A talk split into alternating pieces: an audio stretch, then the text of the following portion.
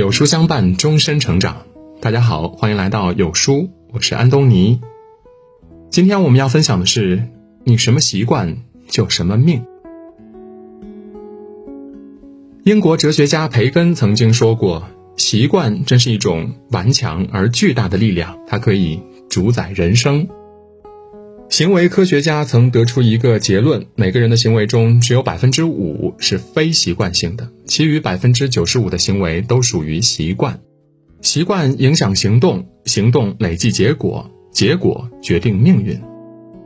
好习惯能够减少思考的时间，简化做事的步骤，提高做成的效率。而坏习惯就像河堤下的白蚁，长时间的存在只会让人生大河产生缺口，失去奔涌向前的气势。法国作家左拉曾经发出这样的感慨：世界上再也没有比习惯更专制的了。而反思我们的一生，都是习惯的产物。有一个真实的故事，在一个星期四的下午，企业家比尔盖茨参观访问了一所学校。临走时，他承诺会在以后某个星期四的下午再次访问学校。如果他看到哪位同学的课桌干净，就奖励给他一台电脑。开始时，每到星期四，同学们的课桌收拾得特别干净，期待能成为那个幸运儿。可是，时间一天一天的过去，越来越多同学开始松懈懒散，最后干脆不收拾了。然而，其中一个男孩却仍然坚持收拾课桌，并且想。如果比尔盖茨其他时间来学校呢？于是他每天都保持课桌的干净，这个习惯一直保留到他毕业。但是他始终没能等到比尔盖茨再次到来。多年之后，男孩终于如愿以偿的再次见到比尔盖茨，但原因并不是给自己送电脑，而是想用二点四亿美元购买自己公司的百分之一点六的股份。这个男孩就是 Facebook 的创始人扎克伯格。当扎克伯格再次回想起当初因为比尔盖茨的一句话而养成坚持的良好习惯，这对自己后期的事业发展有着举足轻重的作用。除了儿时养成坚持这个好习惯，扎克伯格在工作上还保持高效的时间管理，给工作任务安排优先级或者合理安排自己的精力等等。不过，有很多好习惯的扎克伯格也曾存在过不好的习惯。上学时的他特别贪玩，经常因为玩游戏翘课频率高到让老师和同学都感到吃惊。人贵在对自己的习惯有一个清晰的认知，辨别出哪些是有害的，哪些是有利的，以此灵活调控自己。所有优秀的人都并非完人，而是让好的习惯占据人生主导位置，活出有价值的一生。电影《人潮汹涌》中讲了两个人阴差阳错互换人生的故事。演员刘德华饰演的周全是一名连环杀手，而肖央扮演的陈小萌则是剧场跑龙套的小人物。这天，因为陈小萌一块掉落在澡堂地板上的肥皂，让周全不小心摔倒在地，碰到了脑袋。醒来之后，完全失去了记忆。潦倒的陈小萌因为贪恋周全手上戴着的名表，所以明知他是失忆，也不打算说出实情，反而私自和他换了身份，转身开着周全的豪车住进了。他的豪宅。就这样，杀手周全醒来之后，被告知自己就是跑龙套的陈小萌，所以出院后他就只能回到破旧的出租屋里。周全打开出租屋的房门，一股刺鼻的气味就冲了出来，地上全部都是随手丢的垃圾，衣服乱扔，物件乱放，根本没有下脚的地儿。虽然失去了记忆，但原本身上保留的那种爱干净卫生的习惯没有丢失。所以进入屋内，他开始清理地上的垃圾，清洗发霉的床单。不久，出租屋就焕然一新，完全和之前陈小萌在的时候有天壤之别，且以后一直保持整洁的样子。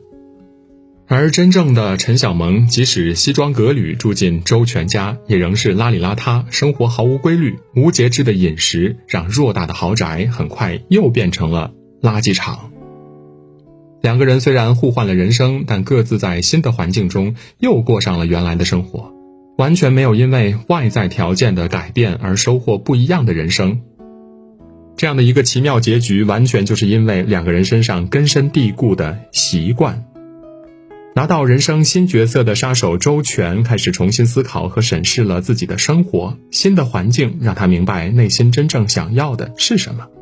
而故事里的陈小萌，即使拥有了富人的优渥条件，但还是因为邋遢的秉性、堕落的日常习惯，活生生的把日子过了回去。最后，因为实在难以掩饰自己的假身份，陈小萌引来了杀身之祸。故事虽然发生在影片中，但其中传递的价值和道理却无比真实。即，你有什么习惯，就有什么人生。作家萨克雷说过一句话：“播种行为可以收获习惯，播种习惯可以收获性格，播种性格可以收获命运。习惯决定人生状态，拥有良性习惯，它能直接影响你传递给别人的精神面貌。”好习惯让生活节奏按照自己的规划走，变成自己想要的样子；但是坏习惯就会贬义一个人的价值。习惯有时比天性更加顽固，现在的习惯就是以后的命运。多培养一个好习惯，让好习惯压倒坏习惯，让生活顺理成章的向前迈进和发展，好结果自会在未来见证。哲学家本杰明·富兰克林以博学多识闻名于世，但是富兰克林十岁就辍学，并没有受过系统的教育。他的父亲是一名漆匠，家里有十七个孩子，富兰克林排行第十五。因为家里贫穷，他十岁起就开始打零工，养成了懒散的个性。起初，富兰克林是一个庸庸碌碌混日子的人，根本不懂什么是节制、勤奋等等。然而，富兰克林无意间结识了书店的学徒，慢慢接触到了书籍，并爱上了阅读，仿佛入了迷。因为感受到了文字的美好，他开始改变自己。富兰克林为自己确立了十三个原则，分别是节制、寡言、秩序、果断、节俭、勤奋、诚恳、公正、适度、清洁、镇静、贞洁、谦逊。他把这十三个原则用本子记下来，分别用一个星期专注于一项锻炼，直到所有美德都成为根深蒂固的习惯。因为这些习惯的养成，富兰克林才在众多领域都取得自己的成绩，也成为了美国著名的文学家、科学家。艾比克泰德说过：“是否真有幸福，并非取决于天性，而是取决于人的习惯。”由此可见，好习惯还会影响人生幸福程度。生活中很多时候，见到手机一响就忍不住看一眼，一个视频好玩就陷入刷了起来，觉得游戏能放松精神就过度沉迷不能自拔。本应该珍惜的宝贵时间，就这样一分一秒的在荒废中消耗。十年八年过去，那些没有放弃优良习惯的人，早已成了某个领域的专家。而放纵自己滋生坏习惯的人，只能哀叹一事无成。有人说过，有所收获是因为放弃更多。与其奔走于别人的繁荣，不如经营好自己的习惯。当下的好习惯能带来当下的好结果。当一连串的好结果聚集在一起的时候，就会改变人生的走向。中国政法大学教授罗翔说过一句话。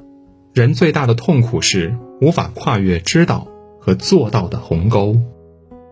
当我们清楚了习惯对人生的影响如此之大，却很难做到改变坏习惯，长久的坚持好习惯。其实培养好习惯也有方法。荷兰哲学家伊拉斯谟也说过：“一个钉子挤掉另一个钉子，习惯要由习惯来取代。养成一个好习惯，就对应铲除一个坏习惯。”而以下的三步帮助大家认识自我，培养好习惯，坚持好习惯，最后在好习惯的加持下收获满意的人生。认清自己身上的习惯，想要培养好习惯、践行好习惯，首先需要对身上的习惯分类。我们可以拿出一张白纸，在中间画一条线，然后在线两侧清晰地写出自己身上的好习惯和坏习惯，静下心来认真地分析它们。这样才对好习惯替换坏习惯的行动有一个明确的目标，这是改变自己非常重要的一环。刻意练习培养好习惯，选中某个坏习惯，集中精力改掉它。安排自己在接下来的二十一天内规律克制，让身体和大脑都形成对它的深刻记忆，变成行为中的一部分。比如，作家村上春树坚持跑步的习惯，在开始时同样倍感煎熬。他曾坦言，每天都在不想跑的思想矛盾中跑完全程。把坏习惯转化成好习惯的过程虽然痛苦，但好习惯的养成却受益终身。当好习惯逐渐养成，形成一种自然而然的行为，它所带来的益处就水到渠成了。延续好习惯，每个人都渴望得到肯定，培养成好习惯之后得到正向反馈是人的天性。对短期成效的正反馈，其实是对长久计划的支持和拥护。每养成一个好习惯，可以根据自身情况给自己合理的奖励。